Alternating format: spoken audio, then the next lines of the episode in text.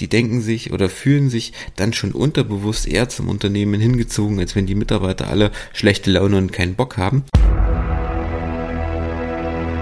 Und damit hallo und herzlich willkommen zu einer neuen Folge von unserem Employer Branding to Go Podcast. Mein Name ist Michael Kaufhold und ich heiße euch heute hier herzlich willkommen in einer neuen Episode. Heute starten wir mit einem ganz neuen Format bei Employer Branding to Go. Und zwar ist heute die erste Folge von unserem Employer Branding ABC. Die nächsten 26 Folgen, na, vielleicht werden es auch ein paar mehr, weil trotzdem, wie in den vergangenen Folgen, ab und zu ein, der ein oder andere spannende Interviewgast bei uns sein wird und wird uns zu spannenden Inhalten aus dem Markenaufbau, aus dem Employer Branding in seinem Bereich berichten. Nichtsdestotrotz auf jeden Fall mindestens 26 Folgen stehen dir bevor, in denen ich dich quer durchs Alphabet in die Welt des Employer Brandings mitnehme. Heute beginnen wir, wie es das Alphabet nun mal tut, mit dem A und das A hat direkt eine Doppelbedeutung.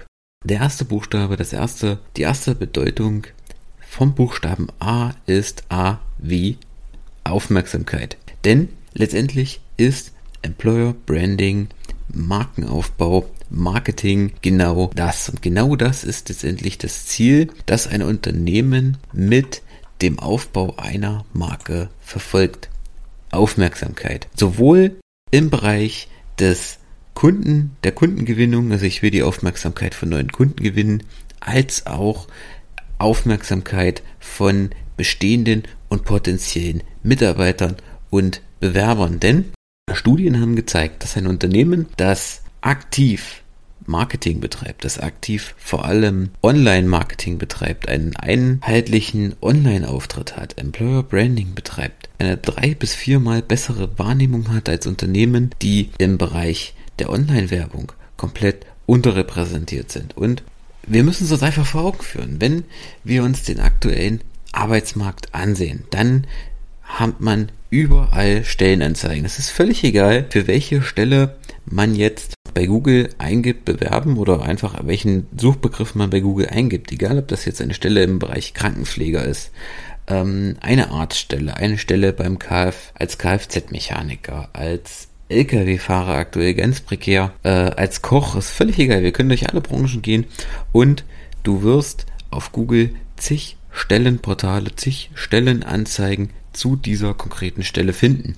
Das heißt, wir haben etliche Unternehmen, die gegeneinander um die Aufmerksamkeit der potenziellen Bewerber buhlen.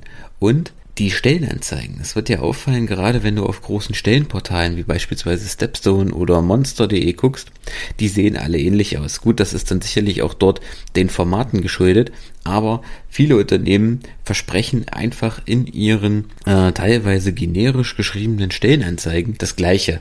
Dort wird ein hohes Gehalt bezahlt, betriebliche Altersvorsorge, unentgeltliche Zusatzleistungen, Obst, frischer Kaffee im Büro, vielleicht noch Bike-Leasing, ein Auto zur Privatnutzung. Also das mutiert nach und nach alles zu seinem Einheitsbrei und das die Kunst vom Employer Branding, die Kunst vom Marketing in diesem Bereich ist einfach anders zu sein, herauszustechen, quasi dein Unternehmen wenn du dir das vorstellst, wie so eine Ladenzeile in, einer, im, im Einkaufszentrum, wo du die verschiedenen Schaufenster hast, du hast dein Unternehmen, dein, deine Firma als Arbeitgeber und dein Schaufenster darf nicht so aussehen wie das links oder das rechts daneben. Und so ist es leider in vielen Bereichen im Moment, gerade was die Stellenanzeigen angeht. Die sehen alle irgendwie gleich aus, alle versprechen sie das Gleiche und der Bewerber hat dann natürlich die Chance, die auch in gewissermaßen gegeneinander auszuspielen. Er sagt, das, was ich bei dir kriege, bekomme ich auch bei allen anderen. Und hier ist es die Kunst,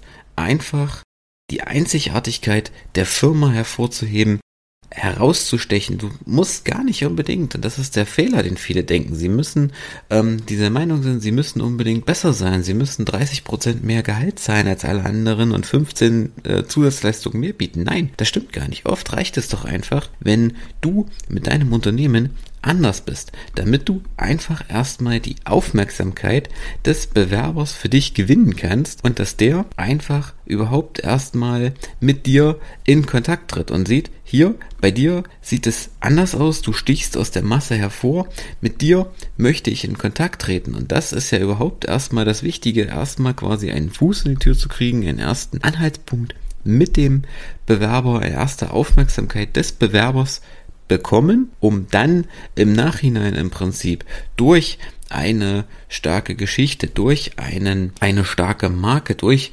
bestimmte Zusatzleistungen den Bewerber dann letztendlich auch vom Unternehmen zu überzeugen. Aber das Wichtigste ist an dieser Stelle erstmal überhaupt aus der Masse hervorzustechen und den Bewerber auf sich ganz bewusst aufmerksam zu machen.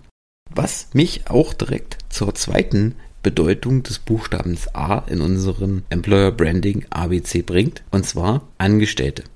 Denn das ist ja letztendlich das, was ein Unternehmen, was eine Employer Brand ausmacht. Employer Brand sagt ja der Name letztendlich schon, Arbeitgebermarke, Angestelltenmarke, äh, wenn man es so ausdrücken will. Ein Unternehmen steht und fällt mit den eigenen Mitarbeitern. Wenn die eigenen Mitarbeiter motiviert sind, wenn die eigenen Mitarbeiter, die eigenen Angestellten zum Unternehmen stehen, wenn die sich dem Unternehmen verbünden, verbunden fühlen, dann sind sie zufriedener mit der Arbeit, sie steigern ihre Leistungsfähigkeit, sie sorgen dafür, dass das Unternehmen auf eine höhere Stufe sich entwickeln kann, dass das Unternehmen wächst, dass das Unternehmen gesund bleibt denn es gibt auch ungesundes Wachstum, was einfach dann zu schnell geht und man letztendlich damit nicht mit, dem, mit der Geschwindigkeit des Wachstums nicht zurechtkommt, aber das ist ein anderes Thema.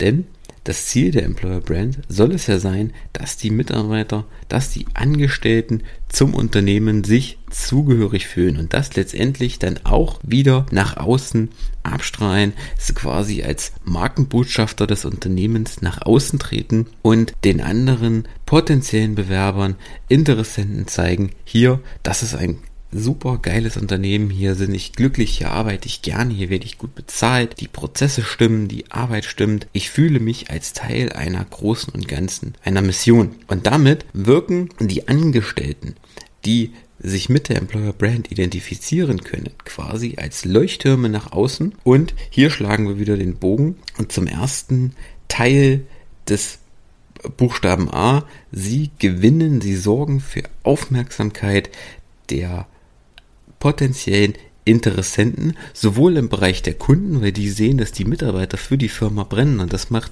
schon mal einen ganz anderen Eindruck, einen viel besseren Eindruck für die potenziellen Kunden. Die denken sich oder fühlen sich dann schon unterbewusst eher zum Unternehmen hingezogen, als wenn die Mitarbeiter alle schlechte Laune und keinen Bock haben. Aber es zieht natürlich auch auf potenzielle Bewerber ab, denn auch die sehen, ey, das ist geil, das scheint geil zu sein, dort zu arbeiten. Der liebt seinen Job, der arbeitet super gerne da, der hat eine Faszination für seine Arbeit, also kann es dort doch gar nicht so schlimm sein. Nein, im Gegenteil, es muss dort wirklich der reinste Traumarbeitsplatz sein im Prinzip und ich bin sowieso unzufrieden mit meiner Stelle und habe unterbewusst schon drüber nachgedacht zu wechseln. Also bewerbe ich mich mal da. Und das ist letztendlich einer der zentralen Effekte des Employer Brandings, die Aufmerksamkeit von potenziellen und auch aktuellen Mitarbeitern zu gewinnen und auch immer wieder auf das Unternehmen zu lenken, letztendlich auf dem für das Unternehmen die Aufmerksamkeit, das Interesse zu halten. Das soll es auch für diese Woche gewesen sein. Diese Woche mal wieder eine etwas kürzere Folge in unserem Employer Branding ABC. Ich hoffe, es hat dir gefallen und wenn du noch kein Like, noch keinen Kommentar dagelassen hast, keine Bewertung dagelassen hast, dann mach das auf jeden Fall. Ich möchte nochmal an das Gewinnspiel erinnern, das ich und der Bernhard Karlhammer aus der letzten Folge durchführen.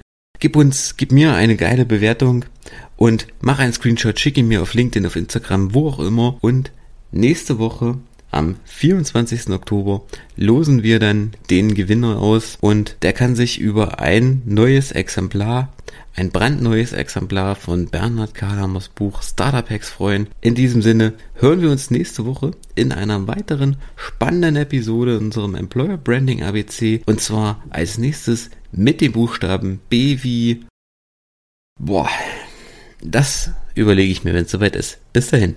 Ciao.